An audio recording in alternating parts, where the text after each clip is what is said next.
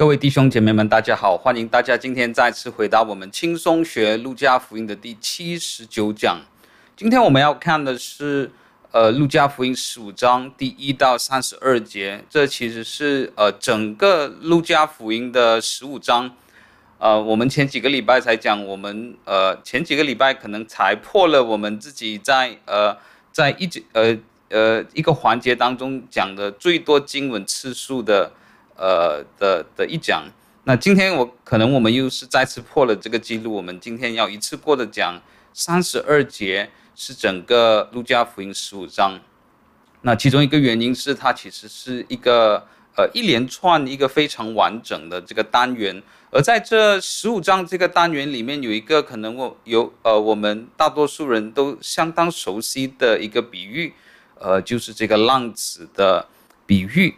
虽然我们现在看的是十五章，但是呃，可能我们可以说这一个主题还是和路加福音十四章，甚至一直延续到路加福音十二章都是息息相关的。在路加福音十四章的时候，当耶稣在法利赛人和律法师的家坐席的时候，来一起吃饭的时候，在这个宴席当中，就有一个人说，在神国里坐席的人是有福的。在神国里吃饭的人是有福的，啊，在当然这这句话我们所有人都会赞同，能够在神的这个末世的宴席里面，呃，吃喝当然是神的祝福。但是耶稣却在这个人呃抛出这句话之后，呃，讲了一个比喻，问了一个更重要的问题。是的，在神国宴席的里的人是有福的，但是。谁会在神国的宴席里呢？那我们上个礼拜的时候就看到耶稣就继续的在讲到这些在神国宴席里面的人要成为他的门徒的人所必须付上的代价。我们在十四章的最后一节看到了耶稣，他讲了，呃，常常当他要讲一些呃非常重要的事情的时候，呃，他会特别强调的一句话：有耳可听的。就应当听，啊，为什么耶稣在这个教导最后要发出呃那么呃那么严重的呃一句警告呢？为什么他要警告他的听众说这个是那么的重要，你们必须仔细的听呢？因为耶稣在这里讲到了，呃，我们也是我们相当熟悉的一个教导：盐若失了味，还有什么用呢？不过被人丢在外面。耶稣基督在这里讲的是，有一些人的确在他的生命中，他可以达到最大的悲哀是什么呢？就是做一个完全没有用的基督徒。一个人在他的生命中有的最大的悲哀，就是他在神面前被看为不是基督徒，是一个完全没有用的基督徒。一个基督徒成为一个完全没有用的基督徒，一个呃。一个教会成为一个完全没有用的教会，一个教会领袖成为一个完全没有用的领袖，好像盐失了味一样。这是一个人在他的人生当中最大的悲哀，但却也是我们常常不愿意去面对、不愿意去承认的。我们都没有人会，呃，我们可能都承认自己不是很好，也不是最好，啊，但是。如果当我们生命当中有那么大的失败的时候，这也是我们的本性，我们也不愿意承认，呃，自己的确有那个悔改的需要，自己是那最糟糕的。因此，耶稣在那个警告的最后说：“有耳可听的，就应当听，因为这是非常难听的，这是我们非常的难。”呃，自己常常我我们自己，呃，这是我们人作为人的这个盲点，我们常常很难看见自己这方面的失败，自己这方面的软弱。那今天我们要看的路加福音十五节，我们可以说，哈呃呃，用一个比较广角的方式，比较宏观的方式，我们还是在延续着，呃，路加福音十四章当中的这个主题。是谁能够在神的宴席里面吃喝呢？是谁能够在神的国度里面呢？我们在十五章要看到的就是转向了另外一个主题，就是税吏和罪人的主题。让我们来看今天我们要查考的经文，在路加福音十五章第一到第三十二节。众税吏和罪人都挨近耶稣，要听他讲道。法利赛人和文士私下议论说：“这个人接待罪人，又同他们吃饭。”耶稣就用比喻说：“你们中间谁有一百只羊，失去一只，不把这九十九只撇在旷野去找那失去的羊，直到找着呢？找着了，就欢欢喜喜地扛在肩上，回到家里，就请朋友邻舍来，对他们说。”我失去的羊已经找着了，你们和我一同欢喜吧。我告诉你们，一个罪人悔改，在天上也要这样为他欢喜，就要比为九十九个不用悔改的一人欢喜更大。或是一个富人有十块钱，若失落一块，岂不点上灯，打扫屋子，细细的找，直到找着吗？找着了，就请朋友邻舍来，对他们说。我失落的那块钱已经找着了，你们和我一同欢喜吧。我告诉你们，一个罪人悔改，在神的使者面前也是这样为他欢喜。耶稣又说，一个人有两个儿子，小儿子对父亲说：“父亲，请你把我应得的家业分给我。”他父亲就把产业分给他们。过了不多几日，小儿子就把他一切所有的都收拾起来，往远方去了。在那里任意放荡，浪费资财，既耗尽了一切所有的，又遇着那地方大遭饥荒，就穷苦起来。于是去投靠那地方的一个人，那人打发他到田里去放猪，他恨不得拿猪所吃的豆荚充饥，也没有人给他。他醒悟过来，就说：“我父亲有多少的雇工，口粮有余，我倒要在这里饿死吗？”我要起来到我父亲那里去，向他说：“父亲，我得罪了天，又得罪了你。从今以后，我不配称为你的儿子，把我当做一个雇工吧。”于是起来往他父亲那里去，相离还远。他父亲看见，就动了慈心，跑去抱着他的颈项，连连与他亲嘴。儿子说：“父亲，我得罪了天，又得罪了你。从今以后，我不配称为你的儿子。”父亲却吩咐仆人说：“把那上好的袍子快拿出来给他穿，把戒指戴在他指头上，把鞋穿在他脚上，把那肥牛都来宰了，我们可以吃喝快乐，因为我这这个儿子死而复活，失而又得的。”他们就快乐起来。那时大儿子正在田里，他回来离家不远，听见坐乐跳舞的声音，就叫过一个仆人来问是什么事。仆人说：“你兄弟来了，你父亲因为他得无灾无病的回来，就把肥牛犊宰了。”大儿子却生气，不可进去。他父亲就出来劝他。他对父亲说。我服侍你这么多年，从来没有违背过你的命。你并没有给过我一只山羊羔，叫我和朋友一同快乐。但你这个儿子和娼妓吞尽了你的产业。他一来了，你倒为他宰了肥牛犊。父亲对他说：“儿啊，你常和我同在，我一切所有的都是你的。只是你这个兄弟是死而复活，失而又得的，所以我们理当欢喜快乐。”让我们做个开始的祷告。父神，我们感谢你，今天我们又可以聚集在一起来聆听、来学习你的话语。我们在呃，我们把我们以下时间的学习交托在你的手中，我们把我们自己交托在你的手中。主好叫在呃我们的查经当中，主我们也像呃法利赛人也像门徒一样看到主啊，你是。呃，对于世上的人，你对于犯罪的人，你对于人的悔改是有多么大的负担，多么大的爱心。主也祈求你把同样的这份的火热，同样的这份负担，也都放在我们每一个人这颗冰冷的心中。我们将以下的时间交托给你，奉耶稣的名，我们祷告，阿门。十五章一节，众税吏和罪人都挨近耶稣，要听他讲道。那税吏和罪人在路加福音当中，经常是以一个组合的方式一起出现的。那呃，这个税吏和罪人，呃，要表达的，呃，他可以表达的是在呃社会上，呃一一一个被排挤的人，呃一在社会上面，呃基本上被社会看为是一个远离神、得罪神的人。啊，罪人我们可以说就是他们在他们的这种生活习惯当中是与神作对的。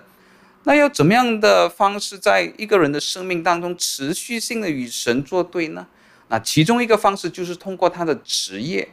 那在这里给了我们一个最明显的例子，例如这里有一个税吏。那这这里的税率就呃呃，当时候的税率不只是呃纯粹是政府官员那么简单。啊，当然，从这个政府官员的这个角度，他们帮助罗马帝国政府来收税，呃，犹太人其实已经是非常不高兴了。呃，用我们今天的话语来说，可以说，呃，他们把这些税吏看成好像是汉奸这么样子，呃，帮这些欺压我们的人来向我们收税。但有呃另一个层面，他们也看这些人，呃呃呃，经常会和外邦人打交道，也需要在这个安息日的时候工作，呃。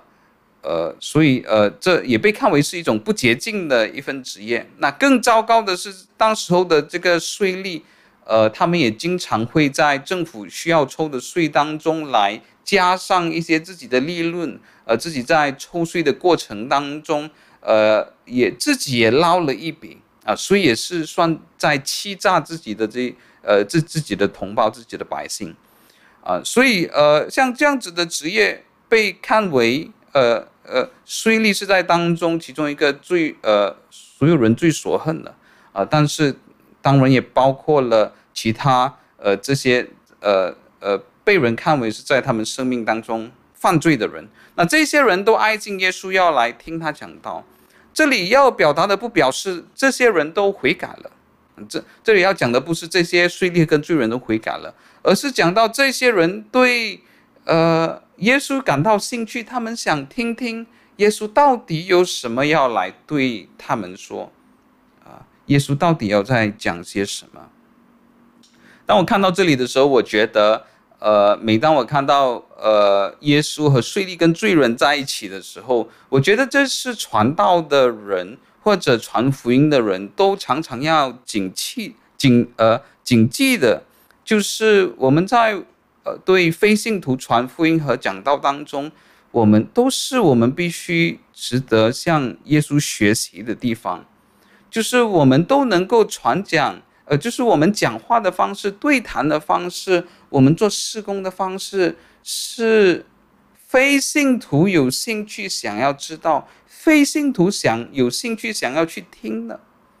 那我我们在这里讲的，当然不是我们妥协。福音的内容，我们妥协十字架的内容，然后我们去讲一些关于财富啊、身体健康啊、人际关系和好啊这一些，呃，不是属于福音的的的这些信息，这不是我们要讲的，而是我们在这里要讲的是，在我们的传福音当中，我们是的的确确可在对话的过程当中，我们可以和对方建立起一个桥梁，真正的能够和。与非信徒有一个对话，而不只是背书式的把福音的内容来背给他们。那有时候，呃，有一些非信徒就会觉得啊，你就好像是在推销一个产品给我，这不像是呃一个对话，不像是这些人来帮助了解圣经是什么，或者是是有时有些人，呃，这这传福音的方式是非常的强硬的，当别人觉得哎，这个人讲话的语气太过。真的是太过霸道，我们很难接受的时候，呃，可有有时候我们就只会说，哎呀，就因为这是这些罪人，他们没有办法接受神的话语，嗯、呃，所以呃，他们听不下去。那、呃、有时候呃，我们自己传福音的技巧很糟糕，我们传福音技巧很烂，我们的语气非常的不友善。那有时候我们自己也不愿意负上这个责任，我们要把也要把这个指头怪向对方，怪向对方不接受神的话语，说没有办法聆听下去。呃，所以我觉得呃有这么多的呃，其实在呃中文这里有翻译出来是重税吏和罪人，或者希腊文呃用直比较直接的翻译是所有税吏和罪人。呃，当然不是指所有税吏和罪人，而是指非常非常多的税吏。跟罪人想要听，呃，耶稣讲道，而，呃，我想耶稣基督他传福音和讲道的方式是像彼得所说的，我们讲话的方式是要好像用盐调和过一样，是以温柔婉婉的方式来劝勉这些人而悔改，而不是以只是以自己很自嗨的方式，自己很爽的方式讲得很爽，讲得很嗨，但是完全没有和办法与其他人来建立一个对话，建立呃一个桥梁。呃，虽然所以最虽然这些人还没有悔改，呃。十五章一节这里没有告诉我他们，没有告诉我他们，我们他他们是悔改的，啊、呃，但是至少在呃这个状况当中，他们是蛮不像罪，比较不像罪人了。他们是一个对神有兴趣的罪人，对神的话有兴趣的罪人，还没有悔改，但是有意思想要知道更多。第二节，法利赛人和文士私下议论说，这个人接待罪人，又同他们吃饭。哦，弟兄姐妹们，其实呃，当呃我们看到这里的时候，我们就当然会觉得这个法利赛人他们的这个想法当然是不对了。呃，如果以我们现在的方式来说，如果我们办一个布道会，呃，有那么多罪人来参加来听的话，这个这这是我们要呃，这是我们会炫耀的一件事情吧。啊，你看，我我们办的布道会，连黑社会老大都来听了。你看，我们办的布道会，连呃这个放高利贷，连大耳窿都来听了。你看，我们办的这个布道会，连腐败的官员都来听了。啊，所以呃，所以我们在这里可以看到，这个法利赛人和文士他们的这个观念是相当的偏激的。当我们看到一个呃布道会有很多罪人来的时候，对我们来说，这个就好像是一个复兴的这个呃。表现，呃，一个复兴的一个现象啊，但是法利赛人和文士看到就觉得就是很糟糕，你怎么可以和这些的罪人来一起吃饭呢？啊，所以这也不是我们第一次在路加福音看到这个现象了，呃，这第一次呃第一次出现的时候，在路加福音第五章的时候就已经曾经出现过了，呃，耶稣基督就已经在那里就向他们解释，也责备了他们，但是很明显到。十五章这里的时候，这些法利赛人还是没有悔改，还是没有学会啊。事实上，他们只想到别人，他们没有想到自己。耶稣不只是和税吏和罪人一起吃饭，耶稣也和法利赛人一起吃饭呢。啊耶稣也看法利这些法利赛人是大罪人，这些是假冒为善的罪人啊。只是这个法利赛人，他们只会讲别人，不会讲自己。他们只会看这些罪人和税吏是罪人，但却没有看到自己的假冒为善，呃，也是罪人。呃，但是其实当法利赛人和文士会有这种看法的时候，他们觉得，呃，诶，你不应该跟呃罪人跟税吏一起吃饭在一起的时候，有这种团契的时候，其实某个部分他们也是从旧约的一些经文来做，呃，这呃来做这个推断，来推论出这个教导的。呃，例如可能我们有我们相当熟悉的有，呃，诗篇第一篇，不从恶人的计谋，不占罪人的道路。不坐亵慢人的座位，不跟这些人坐在一起，不跟这些人打交道。所以在这里的时候，法利赛人也也会说：“哎，你这是不遵从呃旧约圣经的教导。”甚至如果我们看呃呃旧约圣经的这个箴言的话，还有更多的教导是关于呃教教导我们不要跟这些败坏的人成为朋友。那耶稣在这里做的是不是违背旧约的教导呢？或者是呃，可能我们当中有做父母亲的，我们是否应该教导我们的孩子不应该跟坏朋友在一起呢？呃，我们的孩子会不会对我们说，耶稣也是和罪人一起吃饭呢？耶稣也是和罪人一起吃吃饭呢？那为什么我不可以跟坏朋友一起出去玩？那是不是表示我们的孩子也可以呃同样的方式来对我们说话？呃，我们在这里可能只是简短的解答解呃解答，可能我们可以这样说，呃，在我们的生命当中，不只是有一种的友谊啊，我们和我们的朋友不只是有一种的关系，事实上，我们和我们的朋友有很多不同种类的友谊，很多不同程度的这种友谊，啊，例如有一种友谊是比较一种比较亲密的团契，以至于到一个程度。呃，我们会被这，我们愿意聆听这个朋友的建议，以及以及会呃愿意接纳他们的建议，和他们采取同样的这种的行动，或者换一句话说，我们是会受这个朋友的决定所影响的。呃，例如呃，如果以学生的角度的话，呃，有有有时候呃，我们可能会看到呃，有一些好朋友他们会一起去报名同样的学校，一起报名同样的音乐课，一起报名同样的补习班，啊，这个是朋友当中，当他们互相讨论的时候，在互相采纳建议的时候，他们能够一起采取的一个行动，或者在朋友之间，我们在朋友的建议下，我们一起去参与呃某种的神学讲座，啊，所以这一种关系是一种呃互相交换意见，甚至是会受对象呃对方的建议所影响的一种的的这种关系，而这这就是。呃，圣经在这方面所提醒的，那我们在这种关系当中要小心，是我们是和谁在一起。那如果我们是和呃一个不好的朋友在一起，而我们有这种愿意接受别人建议的关系，会跟着对方一起去做某个决定的关系的话，那我们可能就会陷入这种呃呃呃被别人带坏而去采取呃而去做出一些错误的决定。但是在这里，这并不是耶稣所做的。耶稣在这里与这些的税吏和罪人为呃为朋友，并不是要来受他们的影响，而是要去呃影响他们啊。所以这同样在我们的生命当中，我们也可以呃这呃这也是同样是我们可呃仍然在我们的生命当中是呃呃是有帮助的，仍然是有用的啊。例如回到我们的那个问题，那。我们的孩子是否呃可以同样的理由让他跟坏朋友呃整天成群结党的在一起在一起呢？那父母亲这样子的阻止其实是正确的，其实是有道理的，因为我们知道对一个呃年轻的孩子来说，他比较难分辨不同程度的友谊，或者他比较难分辨呃在这种朋友的压力之下，他可能会不会呃去接受一些错误的建议而采取一些错误的行动。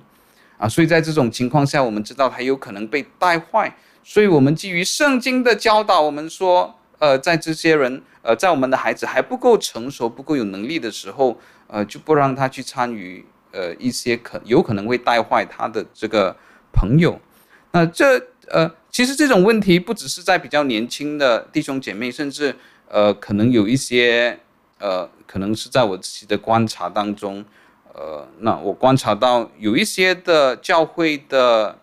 呃，从教会出来的大学毕业生，当他们刚一刚进入社会的时候，或者一刚进入大学，或者刚一一刚进入社会的时候，他们常常很容易有一个新的一个群体，认识一群新的朋友，或者认识一群新的同事。而当这一群新的朋友或者新的同事当中有很多是非信徒的时候，而这些比较年轻的大学生或者是社会新鲜人经验不足的时候，他们也很容易被带离教会的圈子，进入到呃这些新的群体当中，以至于他们自己的价值观、他们自己的世界观变成像他们朋友一样的世俗化。就在这个环境下。呃，诗篇一篇对于我们来说，这里是有帮助的。不从恶人的计谋，不占罪人的道路，不做亵慢人的座位，不随从这些呃人属世的价值观和属世的世界观。这尤其是在假设呃，对于在一些教会当中，他们的团体比较弱的人，呃，是呃这样子的影响是更加的明显的。啊，所以呃，耶稣在这里做的并不是呃和圣经当中有冲突，呃，圣经当中的教导的确还是成立的。我们在我们生命当中，当我们发现我们呃不管是受到朋友还是同事影响的时候，呃，我们我们知道我们没有那个能力去抵抗的时候，我们仍然要知道呃来保持这个距离啊，呃，但是呃这并不是耶稣现在当中的情况。呃，耶稣基督是以使命感的方式，带着使命的方式与这些人来做朋友，呃，要影响他们，而不是被他们影响。第三到第四节，耶稣就用比喻说：你们中间谁有一百只羊，失去一只，不把这九十九只撇在旷野，去找那失去的羊，直到找着呢？那耶稣基督在这里用的这个比喻是，呃，当时候的人都会同意的。那牧羊的这个工作在第一第一世纪在巴勒斯坦一带是相当普遍的。那一个牧羊人有一百只羊，其实呃算是相当普遍的，算是一个小本小本生意。呃，我们在呃当时候的一些犹太人的文献当中看到，呃一些大群的羊只可以一直达到三百只羊那么多。所以，呃，这个人只有一百只羊，算是一个小本生意，呃，而是甚至我们看到这个人很可能像是他自己就是那个老板，呃，他也没有钱去雇佣一个，呃，这个呃看管羊的、看守羊的这个人，呃，所以，呃，在这里给我们的画面是一个，呃，在经营小本生意的一个牧羊人，大概有一百只羊，呃，是他自己，呃，下手来照管这个羊的。呃，你们中间谁有一百只羊失去一只，不把九十九只撇在旷野去找那一只羊呢？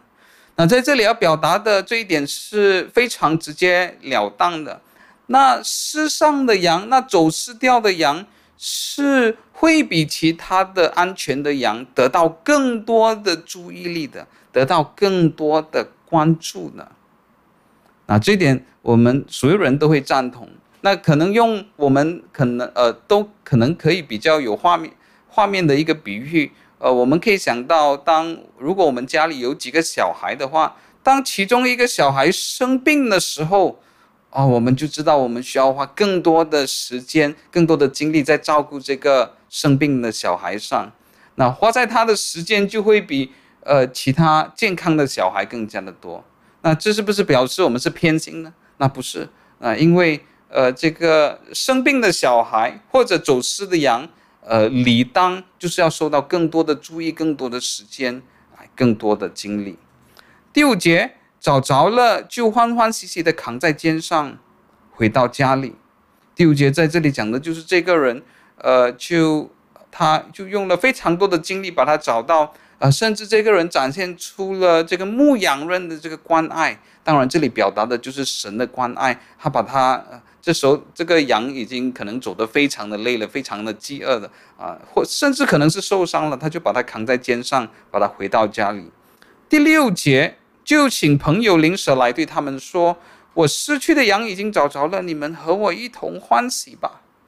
啊，在这里，这个呃，当这个羊不见的时候，就有很大的可能性，它是再也不回来了。呃，真的是有九十九八千的可能性，它真的可能会遭遇不测，可能被别人偷掉。他可能会遇上什么意外，可能掉进某个坑里面，他也可能被其他的野兽吃掉了，啊，能够安安全全的找回来，这是非常值得开心的。而我们在这里看到，这也不只是普通的开心，有一种很大的开心，特别的开心，是我们不能够只是自己开心的，我们要邀请别人一起来庆祝的，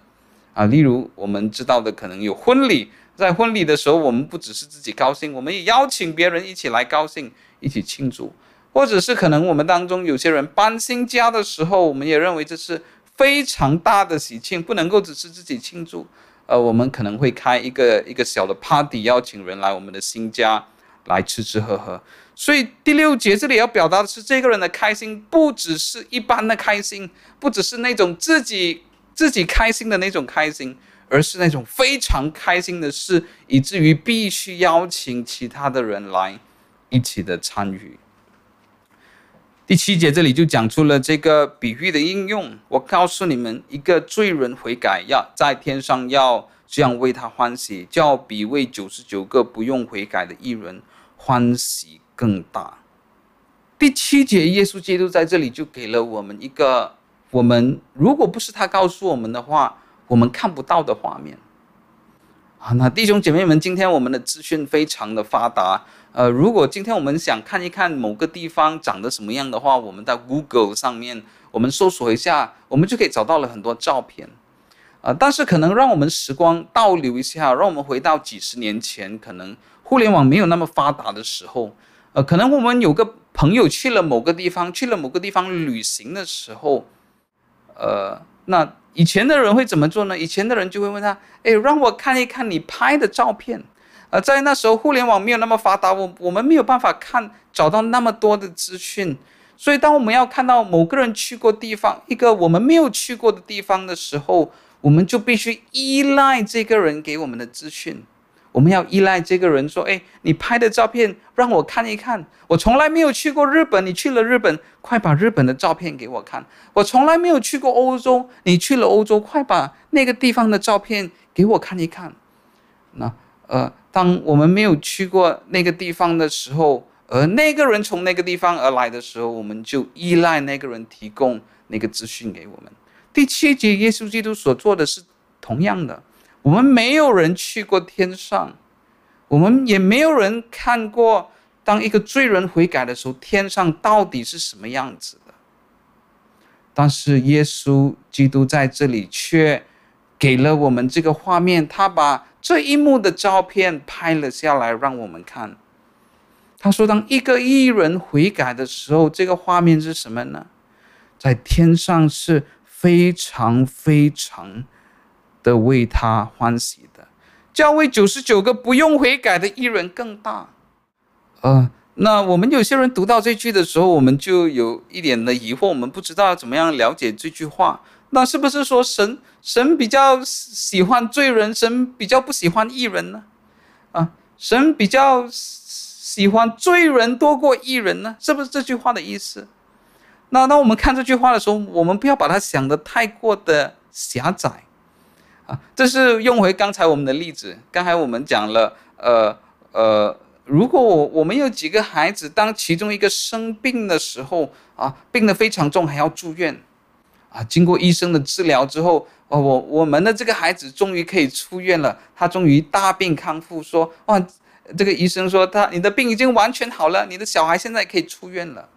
在那一刻，我们是不是感到非常的开心呢？我们，呃。我们为一个呃病痛的孩子能够完全痊愈的开心，是不是胜过另外几个呃完全平安无事没有生病的孩子？呃，我们的那个喜悦是不是更加的大呢？当然是啊，我们当然为了呃这个孩子能够大病康复，当然是开心的很很多。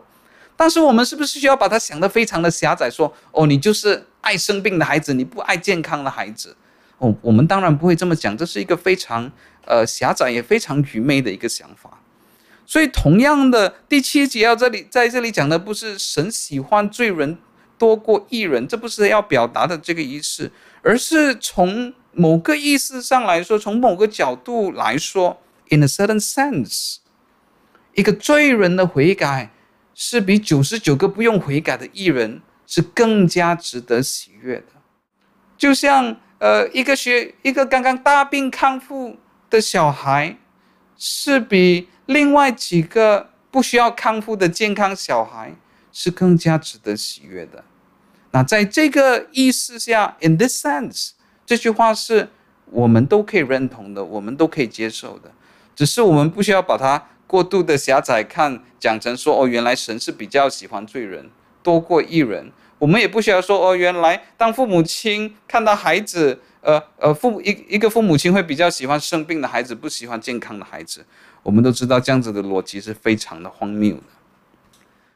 第八节，或是一个富人有十块钱，若失落一块，岂不点上灯，打扫屋子，细细的找，直到找着吗？找着了，就请朋友临时来对他们说：那失落的那块钱已经找着了，你们和我一同欢喜吧。我告诉你们，一个罪人悔改，在神的使者面前也是这样为他欢喜。那这第二个比喻和前面的一个比喻是一样的，只是用另外一个画面来呈现。那这里讲的一块钱，就是呃古时候其中的一个货币，叫做 drama 呃，差不多算是呃当时候一天的这个工钱啊。所以你可以想象的是，这一个人不见掉了他一天的工钱。呃，或者可能用我们比较熟悉的画面，是我们不见了一个非常重要的文件，或非常呃重要的一个身份证，那最后我们找着了，我们是非常的呃欢喜快乐的。那你要留意的，在耶稣基督呃他给的这个比喻当中，他特地加上了非常多的细节，非常多的工作，非常多的牺牲，岂不点上灯？岂不打扫屋子？岂不细细的找，直到找着吗？那我们在这两个比喻当中都可以看到，它有一个的共同点。第一个的共同点，呃呃，这两个比喻当中要带出的第一点就是努力 （effort）。神是采取非常多的行动，付出很多的努力，付出很多的牺牲，要来拯救罪人的。就像这些人为了要找。要找着他失去的羊，要找着他失去的钱的时候，他会付出很多的努力。所以耶稣基督在回应说：“为什么我要和税吏和罪人，呃，和税吏与罪人一起吃饭呢？因为这是神的旨意，要我们付出非常多的努力和牺牲来拯救罪人。这是第一点，努力的问题 （effort）。第二点，情感的问题，而神是怎么样？看罪人的悔改呢？神对罪人的悔改是非常非常大的喜乐，非常非常的喜悦。耶稣的第二个回应就是：为什么我与税吏和罪人一起吃饭呢？因为罪人的悔改是让神非常非常喜悦的，这是非常非常大的喜乐呢。所以在在呃耶稣的这两个比喻当中，告诉我们什么呢？是告诉我们，呃，我们要为罪人的悔改也一起感到非常的开心吗？一一起一呃，同样的一起非常的喜乐吗？当我们听见有人悔改的时候，成为基督徒的时候，我们也一起同样的喜乐。呃，我们可以说这是其中的一点，但是我觉得我们要更深入的在说，呃，背后的一个原则。为什么我们不能够只是停留在呃我们刚才讲的这喜乐的这一点呢？因为喜乐是装不出来的，喜乐是我们没有办法挤出来的，喜乐是一个非常诚实的表现，是从我们内心流露出来的。而当我们没有这样子的心智的时候，我们也不可能可以流露出这样子的喜乐。与其说耶稣基督在这里的教导是要我们一起参与在这个喜乐当中，我们可以更进一步的说，耶稣基督要我们做的是与他一样，对罪人有同样的这个心肠。而这个心肠是什么呢？路加福音十九章十节这里可应该是一个非常好的总结。耶稣说：“人子来，为要寻找拯救。”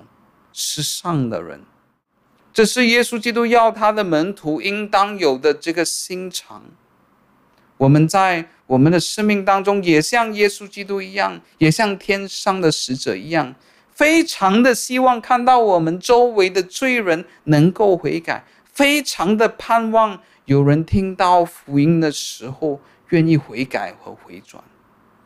为什么呢？因为如果我们对于这些人是非常的冷漠的，如果我们对于一个罪人的悔改是非常冷漠的，我们也不可能为为着他们的悔改而感到欢喜快乐，因为欢喜快乐是一个自然又成熟的表现，除非我们有这么样子的心肠，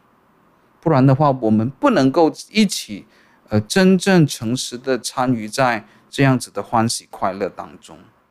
在我们还没有继续之前，我们。可能可以再来问另外一个问题。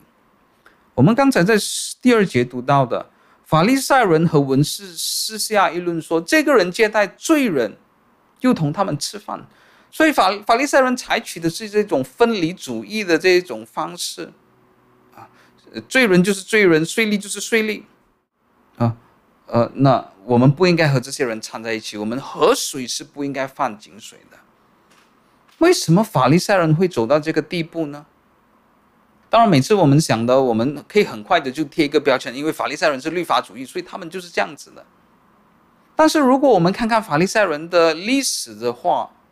为什么会有法利赛人？为什么会有法利赛人的成立？呃，为什么他们会去做他们所做的事情？Why do they they Why do they do what they do？我们发现，其实背后是有我们更多可以学习的。背后是有我们更多可以去反思的，呃，我们并不是这里赞同他们所做的，但是在他们的失败当中，有更深入的东西是我们能够反思的。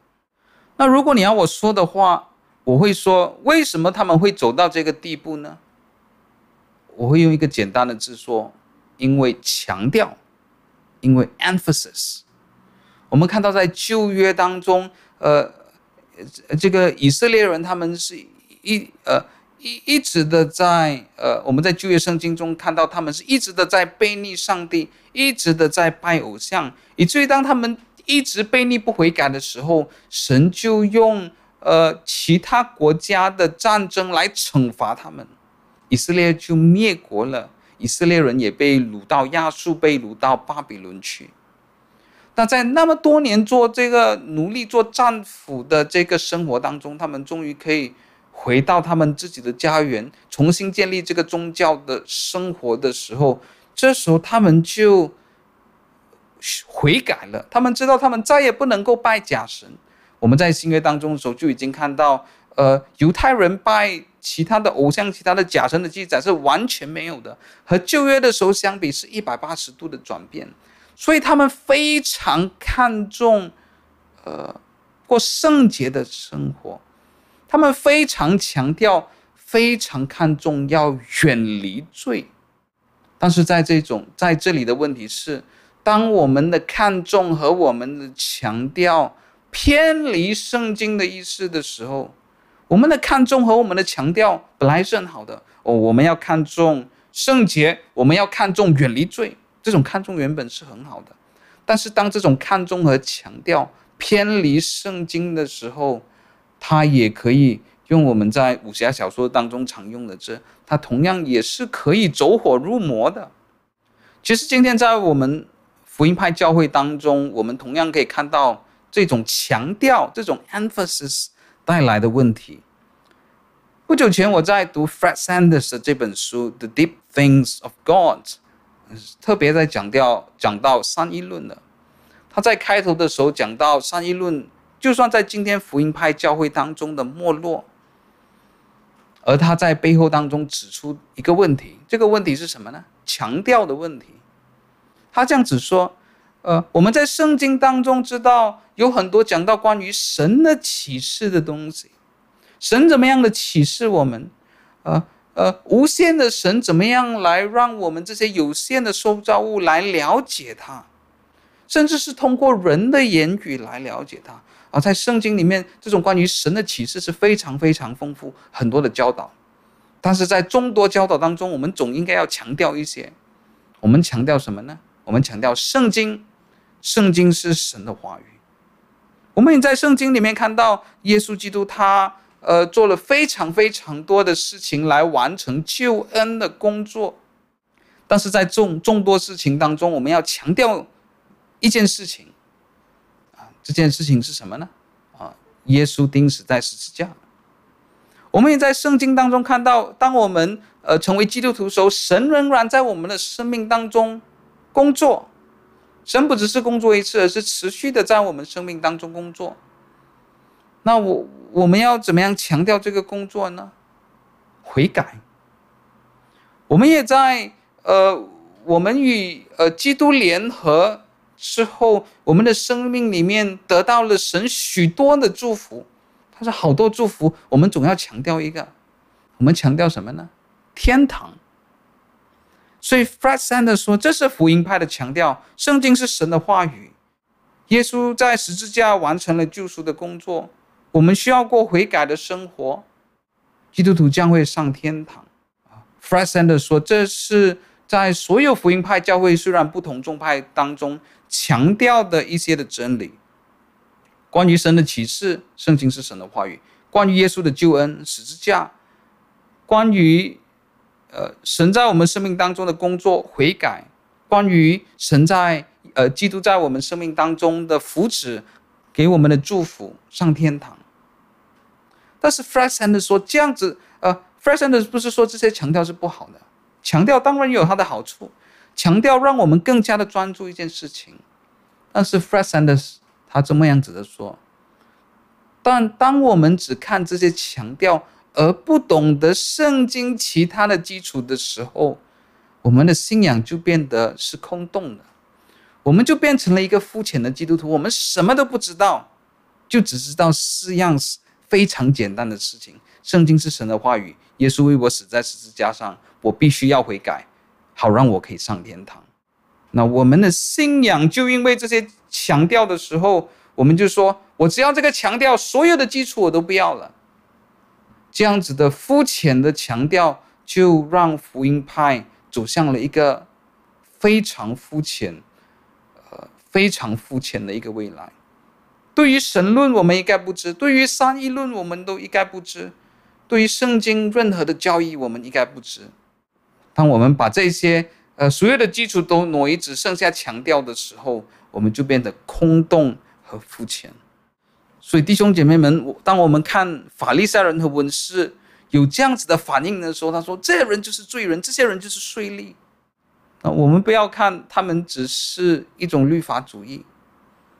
这样子的观念的开始也是从一个东西开始，这个东西就是强调，这个东西就是 emphasis。这个东西就是强调，我们不要被其他人影响，我们呃，我们不要再去拜偶像，我们不要再做违背人的事、违背神的事。但是，当这种的强调脱离了圣经基础的爱的悔改的怜悯的时候，它就演变成了律法主义。弟兄姐妹们，这都是我们要警惕的思考。这这样子。呃，偏离圣经的强调，今天仍然活生生的在我们的教会当中，不只是在福音派教会，可能在灵恩派教会当中，也同样强调灵恩，呃呃，灵恩的工作、圣灵的工作，却不了解圣灵到底是什么位格。这在今天的灵恩派教会也是非常的普遍的。例如，在改革宗教会当中，非常看重呃神作为神的话语，非常看重因信称义的教义。同样的，对于神论、对于三一论和其他的教义，也是一概不知，只是口号式的在喊一些改教时期的口号，这样子的强调。呃，不管我们在背后有多么丰富的神学的呃的传统，呃，这样子偏离圣经的这种强肤浅的强调，呃，都会为我们带来非常大的危险。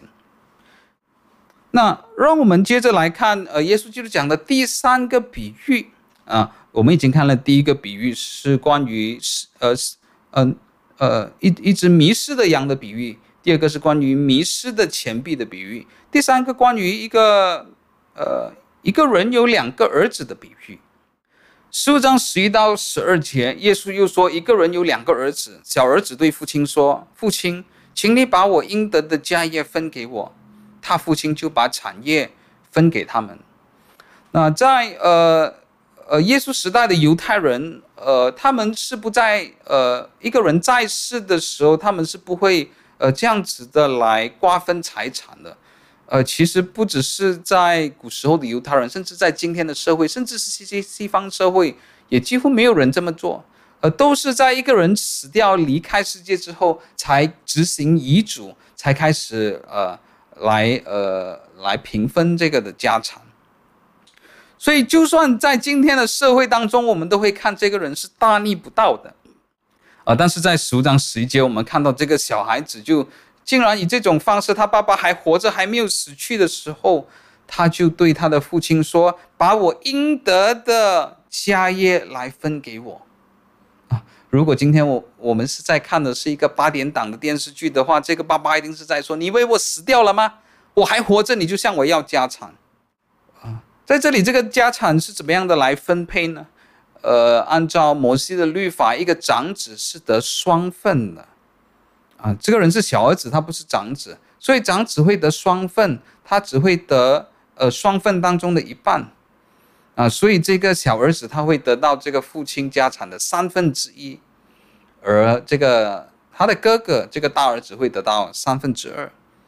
啊，所以小儿子对父亲说：“呃，我是你的儿子，照理来说，我应该得到三分之一的，你把它给我吧。”啊，父亲就任凭他去，就把这个产业分给他。啊，在在这个开头这里，这呃，可能是很好的来描述了犯罪的人的这个心理。犯罪的人的心理常常都认为是，这是我应得的。这是我应得的幸福，这是我应得的享受，这是我应得的财富。啊，犯罪的人常常，呃，都是以这个作为出发点，这是 I deserve it，这是我配得的，这是我应得的。十三节过了不多不多几日，小儿子就把他一切所有的都收拾起来，往远方去了，在那里任意放荡，浪费资财。啊，所以这里讲的把一切所有的都收拾起来的意思，可以讲到，呃，他所得到的产业不一定都是现金。可能有一些祖传的地业，但是他也不管了，他都把它卖掉，卖成现金，啊，就把它收拾起来，呃，他就离开家了。他非常的想要自由。十四节，既耗尽了一切所有的，又遇着那地方大遭饥荒，就穷苦起来。十五章十四节就是我们华人所说的祸不单行。第一个灾祸是什么呢？第一个灾祸是他自己的灾祸。这个人不懂事，竟然一下子的就把所有的东西都花光了，这是第一个灾祸。第二个灾祸是什么呢？第二个灾祸是天灾，就遇到了非常大的饥荒啊！这时候这更是穷苦的非常的不得了。十五到十六节，于是去投靠那地方的一个人，那人打发他到田里去放猪，他恨不得拿猪所吃的豆荚充饥。也没有人给他，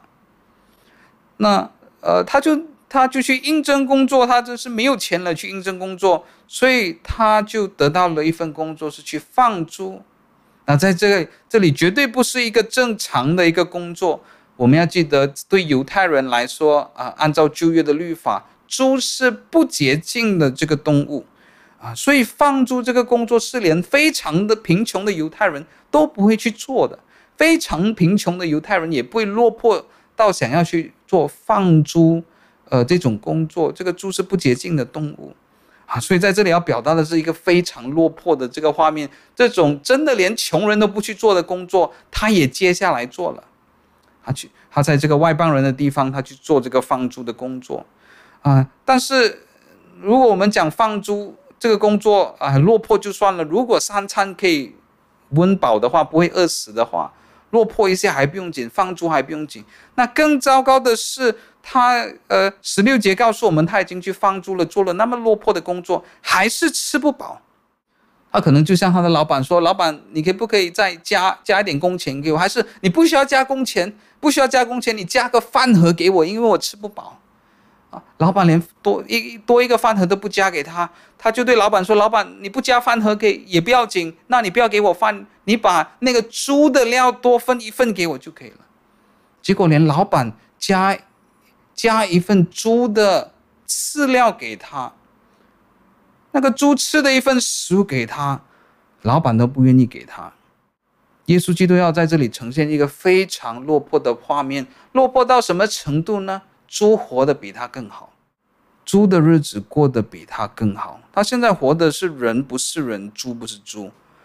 十七节的时候，这个时候他醒悟过来了，啊，这是非常的可悲。他醒悟过来就说：“我父亲有多少的雇工，口粮有余，我倒要在这里饿死吗？”十七节在这里就是我们呃，可能我们常讲的失去了才懂得珍惜。呃，这个人终于醒悟过来了。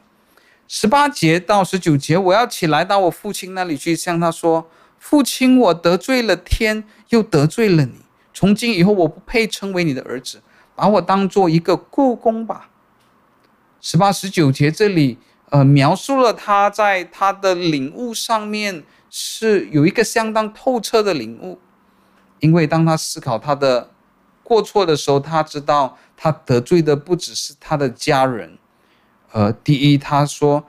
我得罪了天啊，这是犹太人。呃，有时候他们非常的敬畏神，以致他以至于他们不开不敢直接的叫神的名字，所以常常用天来代替神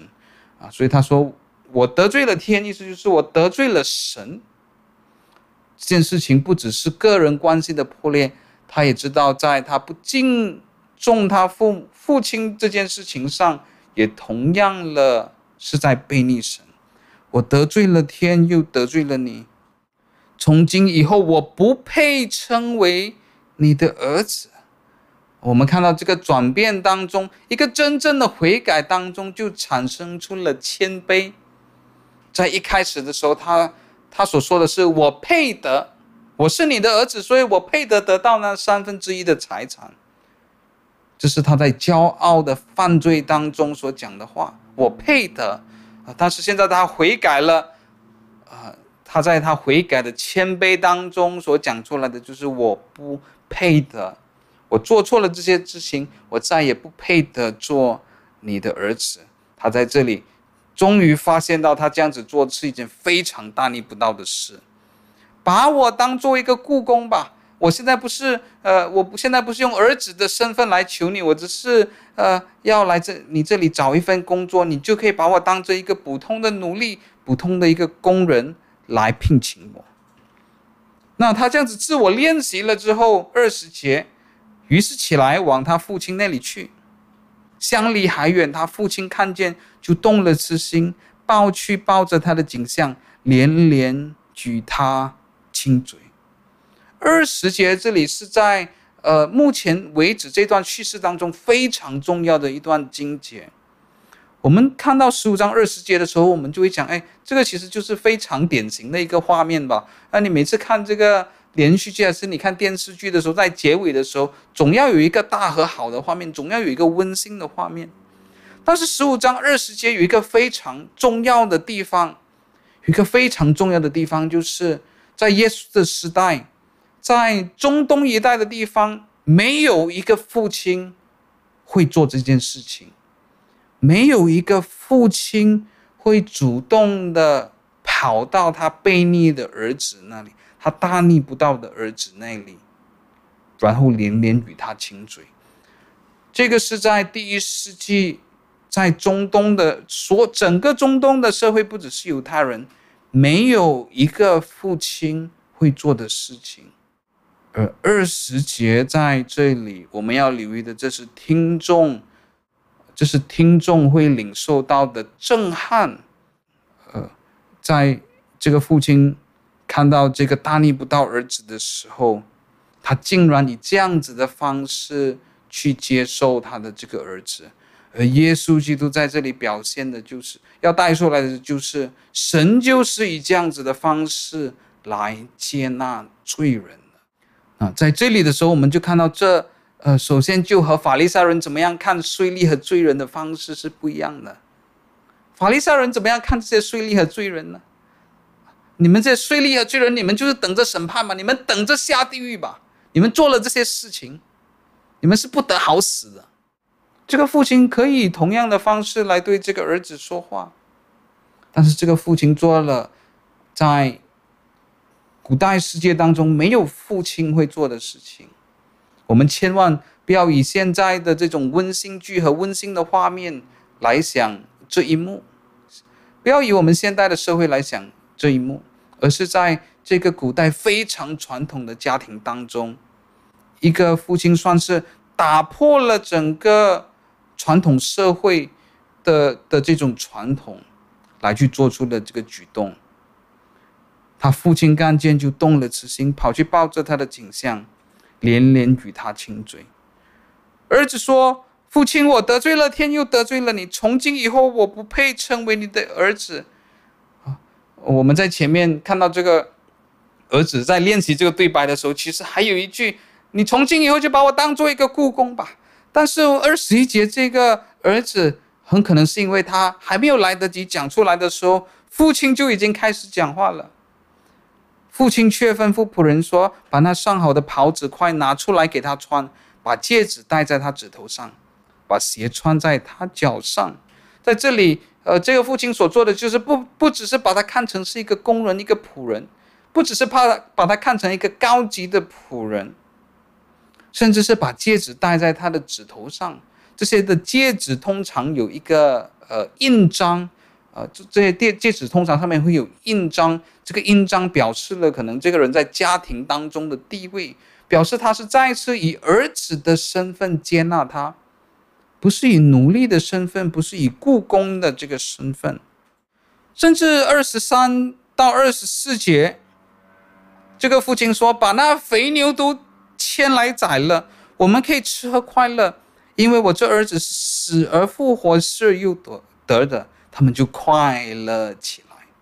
把那肥牛犊宰了，啊、这是这段叙事当中非常重要的一点，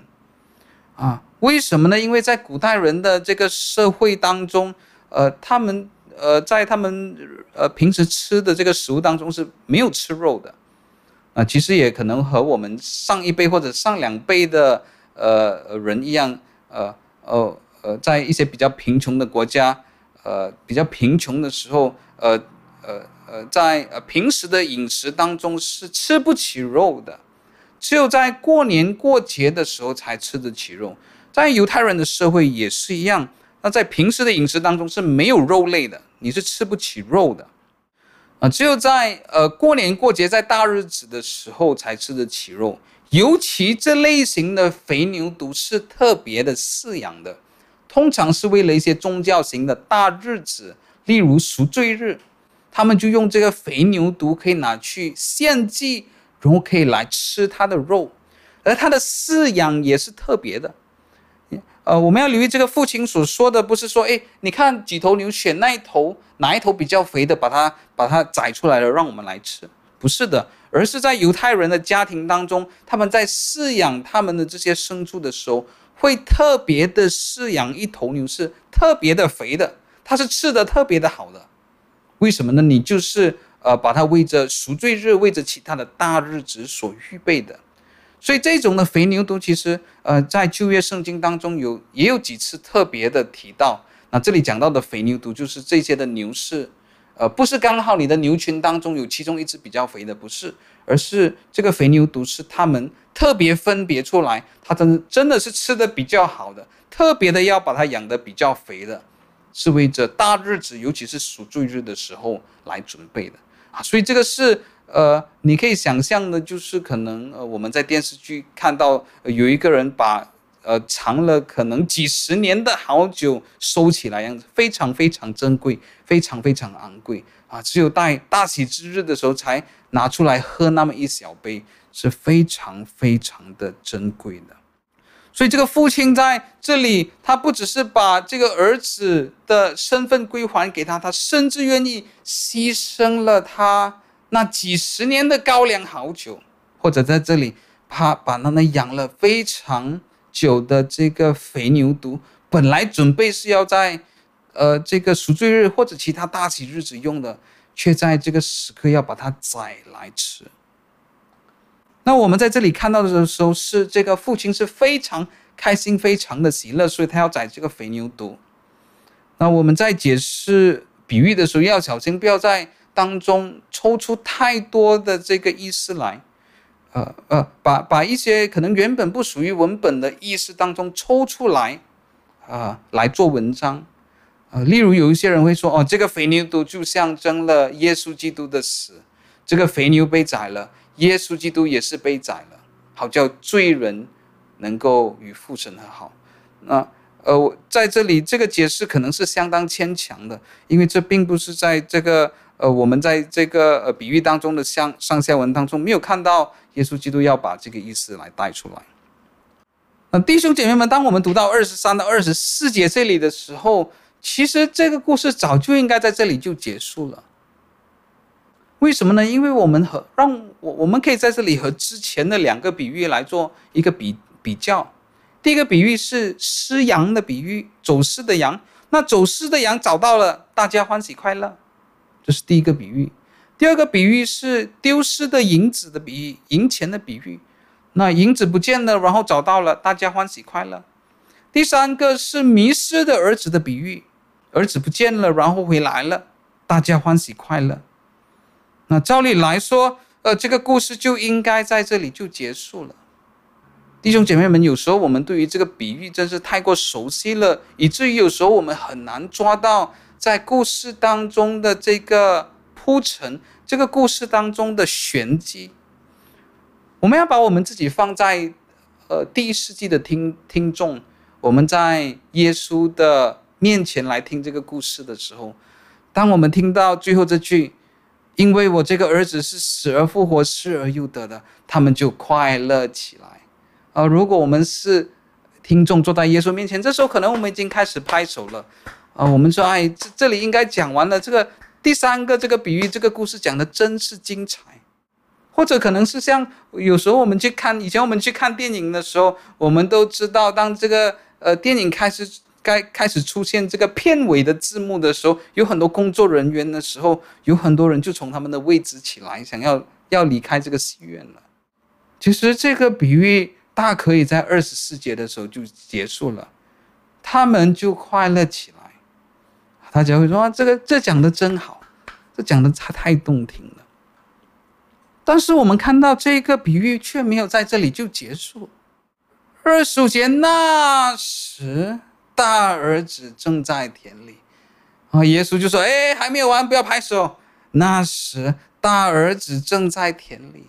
这有时候可能我们去电影院看戏的时候，当这个片尾的字幕走到一半的时候，突然又有一个画面的出现，我们又赶快坐下来，继续的来看这个画面。事实上，我们甚至可以说，这个比喻在二十五节之后是更重要的内容。为什么呢？因为这个比喻大可以在二十四节的时候就已经结束了。它在二十四节就已经结束的时候，还是和前面两个比喻有非常好的连接连接。但是耶稣却说：“那时，大儿子正在田。”对于我的话，我甚至可以说，二十五节开始。这才是这第三个比喻的重点啊！所以严格上来说，可能这个比喻也不应该叫做浪子的比喻。那这个浪子的比喻其实是从呃这个五家大版拉丁文的圣经，应该是第四世第四世纪开始的时候，呃就一直沿用的一个名称啊，大概是一千六百多年前了。那其实，如果这个比喻要更正确的话，我们应该说一个父亲和两个儿子的比喻是更加正确的。呃，我们常常用的这个浪子的比喻的 prodigal son，呃呃，严格上来说，呃，不是这个比喻一个正确的一个标题。那时大儿子正在田里，他回来，离家不远，听见坐月跳舞的声音，便叫过一个仆人来问是什么事。仆人说：“你兄弟来了。”你父亲因为他无灾无病的回来，把肥牛宰了，大儿子却生气不肯进去。他父亲就出来劝他。啊，弟兄姐妹们，我们在这里要看到一个很微妙的地方。啊，本来离家出走的是这个小儿子，本来他是在外面的，他是一个外人，但是现在他却在屋子里面了，他变成了一个里面的人。这个大儿子本来是这个家里的一个一部分，他在里面的，但是他在他的这个生气当中，他却变成外人了。他不愿意进入这个家里，他不愿意进入这个宴席当中，甚至我们在等下的这个对话当中看到，这个对话不是在家里面发生的。二十八节告诉我们是，他父亲就出来劝他，这个人生气到一个程度。他不愿，他不想再进入这个宴席，他不想再进入这个家中。二十九节，他对父亲说：“我服侍你这么多年，从来没有违背过你的命，你并没有给过我一只山羊羔，叫我和朋友一同快乐。”这儿子说什么呢？我我不需要你给我肥牛犊，但是你连一只山羊羔你都没有给过我。但你这这个儿子的娼妓吞尽了你的产业。他一来了，你倒为他宰了肥牛。这个大儿子讲的是什么呢？大儿子要讲的，简单的说，你这样子做公平吗？我我那么辛苦做了那么多年，我不希望你给我肥牛犊，但是一只山羊羔你都没有给过我，你没有给过我一只山羊羔，让我和我的朋友庆祝。这个人吞掉了你三分之一的财产，所以你三分之一没有了。以后你死掉之后，原本我的那份又要分多一份三分之一的给他，所以他花掉了你三分之一的财产，卖掉了其中有一些可能祖传的地业，还要吃掉我三分之一的财产。这个人回来的时候，你不是宰一个山羊羔给他，你还宰了那个最重要的那只肥牛犊给他，你这样子做公平吗？天理何在？你就是偏袒弟弟，你就是偏心他。你看，你对我们两个人的方式待遇差的那么多，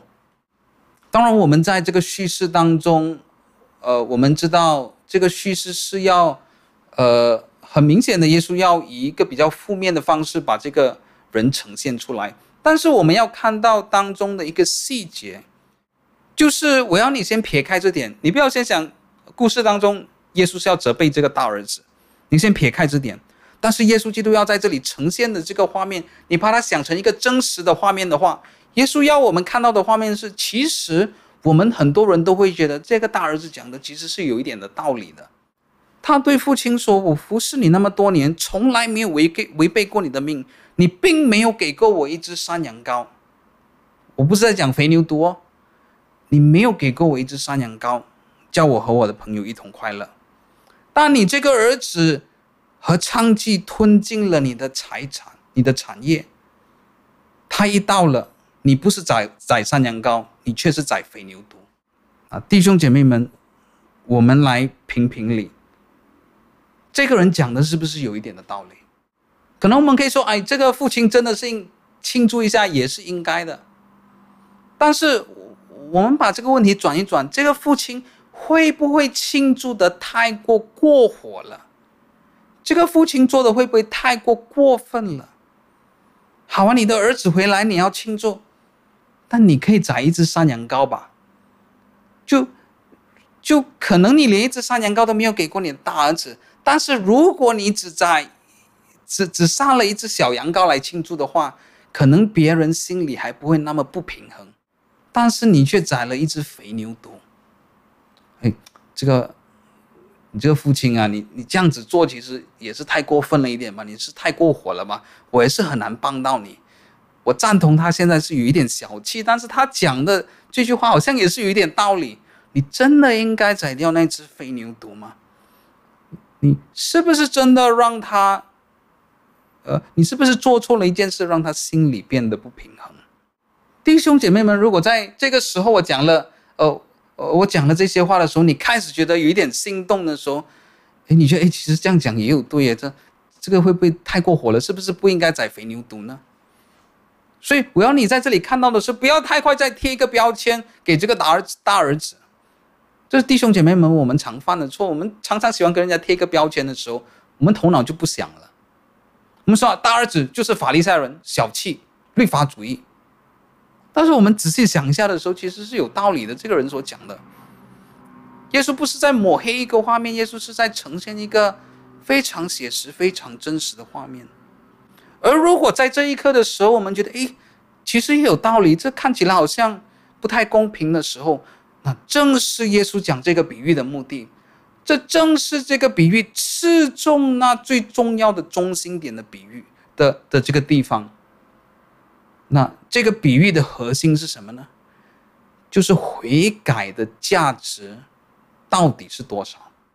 如果悔改的价值，我们都承认悔改是有价值的。悔改是重要的，但是如果悔改的价值没有那么大的话，